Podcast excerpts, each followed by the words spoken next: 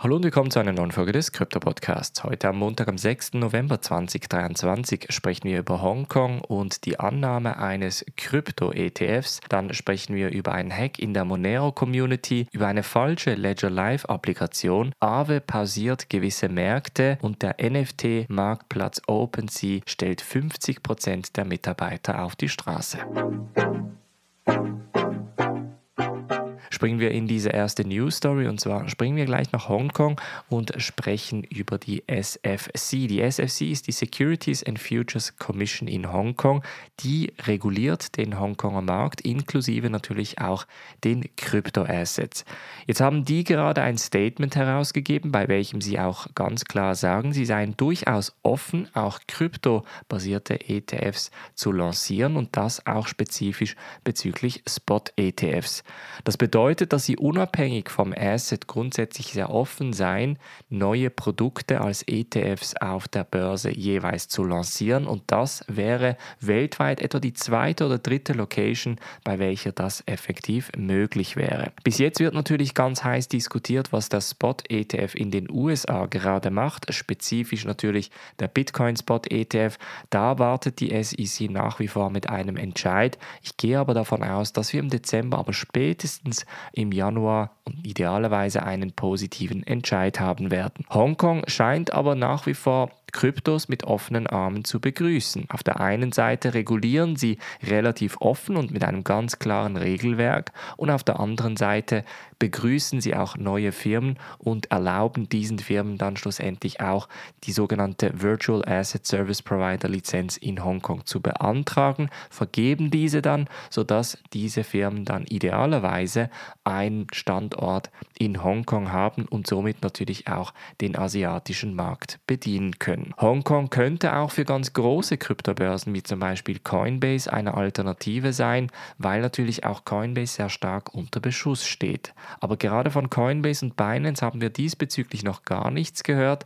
Dass sie quasi in Hongkong Fuß fassen möchten, ist momentan außer Frage. Hongkong hat aber mit der SFC auch nochmal klar gemacht, dass sie Coinbase zum Beispiel durchaus begrüßen würden in Inselstaat. Dann sprechen wir über Monero. Da wurde nämlich das sogenannte sogenannte Community Wallet gehackt und attackiert. Etwa 2675 Monero XMR Tokens wurden dabei gestohlen und bei diesem Wallet handelt es sich um das sogenannte Community Crowdfunding System. Das Traurige an der ganzen Geschichte ist, dass dieses Wallet spezifisch dafür verwendet wird, um Contributern, also den Teilnehmern vom Monero-Netzwerk, die quasi das Netzwerk weiterbringen, ihr Geld auszubezahlen. Das bedeutet, dass einige Leute, die bei Monero bei der Community mitmachen, durchaus auch abhängig sind von diesem Geld, um ihre Miete zu bezahlen. Nur zwei Leute hatten grundsätzlich einen Private Key auf dieses Wallet. Auf der einen Seite ist es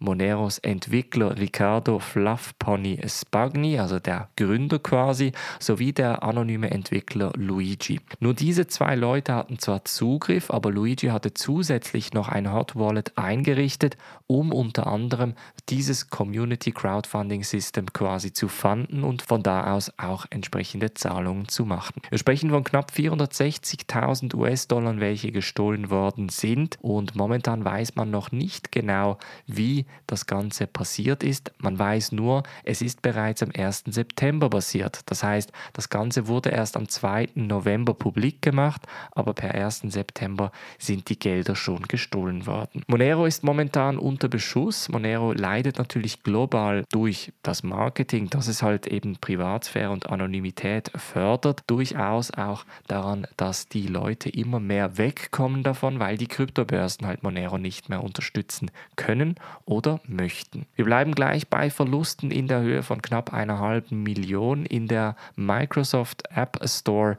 Welt geht nämlich eine Applikation herum, die nennt sich Ledger Live bzw. Ledger Live Web 3. Die ging in den letzten Tagen herum und konnte bis zu 600.000 1000 US-Dollar in Bitcoin stehlen. Es war nämlich eine falsche Ledger Live-Applikation, welche im Microsoft App Store lanciert wurde. Das bedeutet, dass diese Applikation unwissentlich bei der Microsoft Guidelines quasi durchgekommen ist obwohl es eben eine Fake-Applikation gewesen ist. ZachXBT auf Twitter hat auf das Ganze aufmerksam gemacht und auch immer wieder über gewisse Transaktionen berichtet.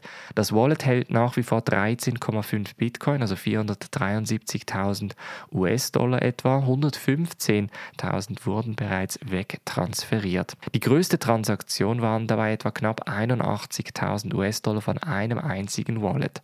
Das ist sehr ärgerlich, zeigt aber auch hier wieder, trotz Bärenmarkt muss man da auf der Hut sein. Ein ganz einfacher Trick ist bei den App Stores immer zu schauen, wie viel Reviews oder Downloads das Ganze bereits hat. Da erkennt man relativ schnell, ob es eine falsche Applikation ist oder nicht. In diesem Zusammenhang erkannte man zum Beispiel, es hat zwar 5 Sterne, aber nur ein Rating. Eine Applikation wie Ledger hat tendenziell immer mehrere Tausende von Ratings, weil die Applikation halt sehr bekannt ist.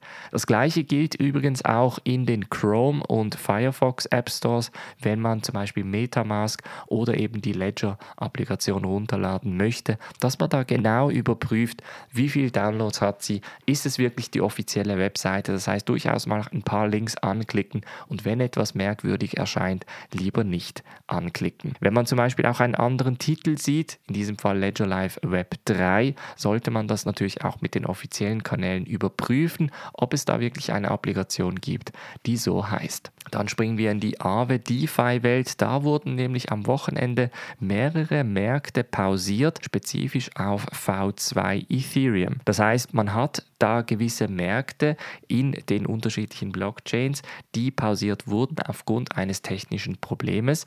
Geld wurde dabei nicht gestohlen, das Geld sei sicher, sagt Aave, aber das technische Problem sei noch nicht gelöst. Es sind allerdings nicht alle Chains betroffen. Polygon, Arbitrum und Optimism wurden teilweise eingefroren, Ethereum, V2 sowie Avalanche auch. Allerdings gibt es gewisse Chains bzw. gewisse Märkte, die nach wie vor funktionieren. Wie gesagt, ist das Problem noch nicht ganz klar und das ist natürlich ärgerlich, weil wir davon ausgehen, dass Aave mehr oder weniger 24/7 läuft und uns die Möglichkeit gibt, eben Kredite zu vergeben oder aufzunehmen. Für mich wäre da persönlich aber nach wie vor, dass die Kundengelder gesichert sind, dass es keinerlei Sicherheitsrisiko im Smart Contract gibt und das sei momentan nach wie vor der Fall. Dann springen wir in der letzten News Story zu OpenSea. OpenSea hat das letzte Mal im Juli 22 knapp 20 Leuten gekündigt aufgrund des Bärenmarktes und jetzt trifft es sogar 50 Prozent der OpenSea Mitarbeiter. Das ist natürlich sehr, sehr ärgerlich,